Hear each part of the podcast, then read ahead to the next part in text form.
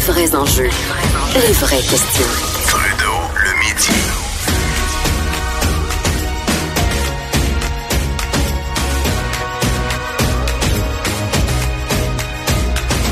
Cube Radio.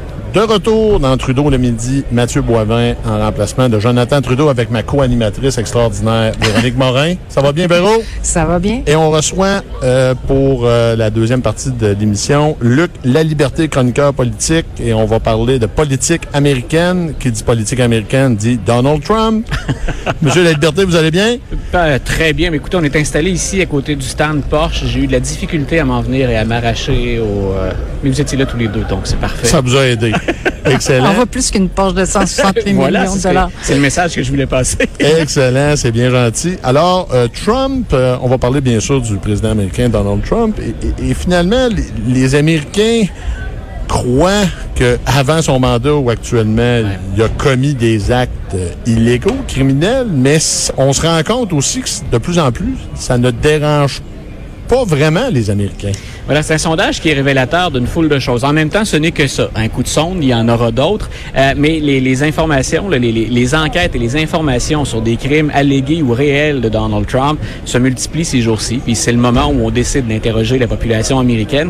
Ce qui est intéressant, c'est qu'on s'attendait à ce que les démocrates considèrent que M. Trump ait pu commettre un acte criminel à un moment donné. Il y avait une certaine logique là Il y avait une certaine logique. Ce qui peut être intéressant quand on décortique un peu le sondage, c'est que chez les républicains, ils sont 33 de ces républicains à considérer, donc le tiers, ni plus ni moins, qui considèrent que Donald Trump a, à un moment donné ou un autre, avant ou pendant la présidence, commis un crime.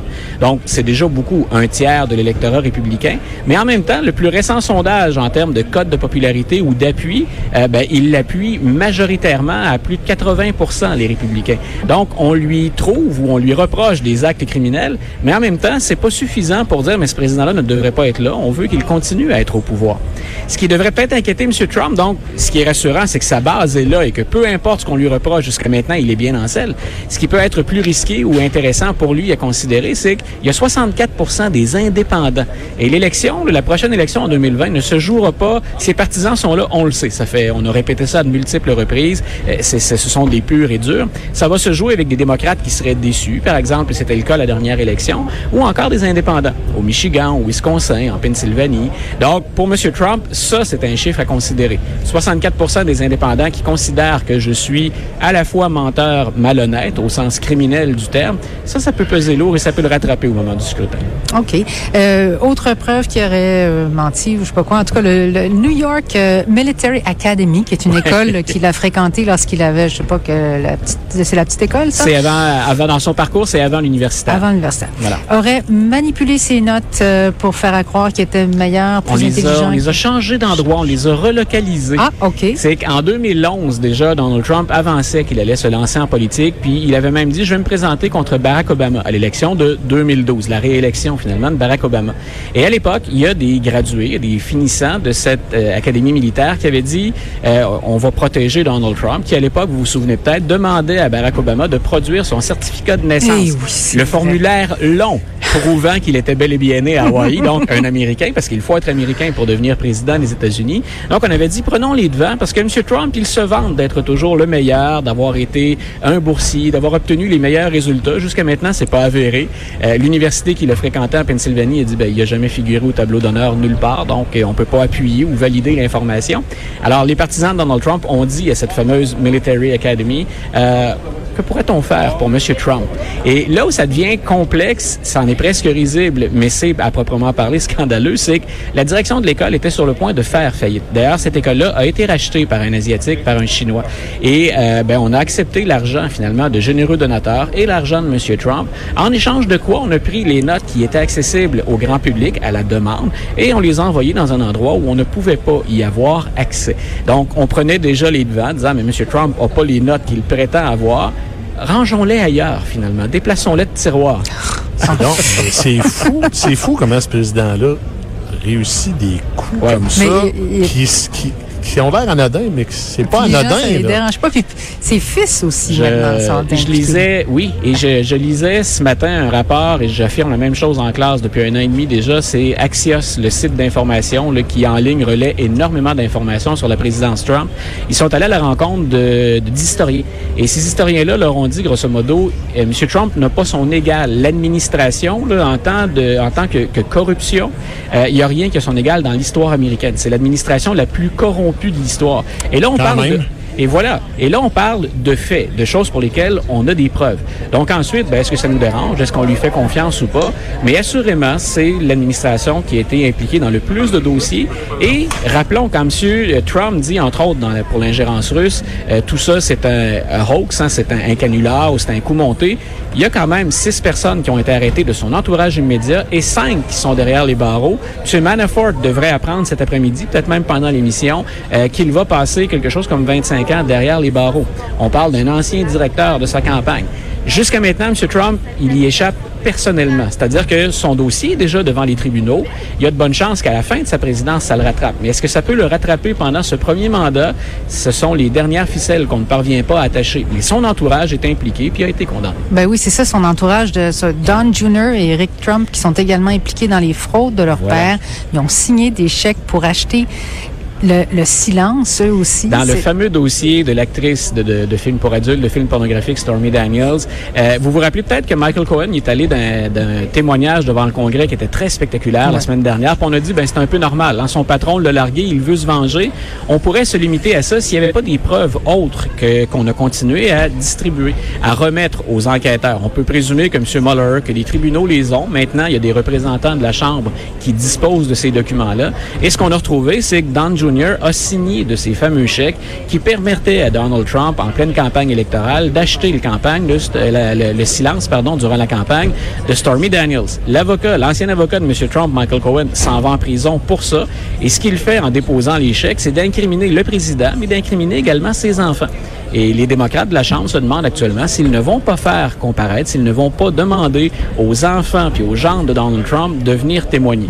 Euh, Quelle quand, quand, quand, je- j'affirmais tout à l'heure que les, les pays- les- il n'a pas son égal, M. Trump, de ce côté-là dans l'histoire américaine, je ne me souviens pas d'un dossier comme celui-là, jamais auparavant. Ce qui est impressionnant à ce stade-ci, c'est que tout le monde tombe, à ce stade-ci, je précise, tout le monde tombe, mais lui, toujours debout. Je comprends qu'il est chambranlant, mais il est encore le président du pays le plus puissant au monde. Mais- Euh, tout à fait. Et C'est la, la- la crédibilité sur la scène internationale des États-Unis. Parfois, aux États-Unis, on, on- quand on est en élection, on va penser à l'économie, est-ce que l'économie va bien. M. Clinton s'était tiré aussi d'un mauvais pas parce que l'économie américaine se portait bien dans son deuxième mandat. Euh, parfois, on regarde la situation à l'intérieur, mais quand on regarde à quel point, sur la scène internationale, les gens font plus que douter, mais remettent en question leur allégeance aux États-Unis, euh, il y en a qui acceptent encore de se dire, ça ne peut pas durer plus que deux ans, donc on s'accroche, on s'éloigne pas. Mais assurément, il a déjà euh, fait des dommages sur la scène internationale.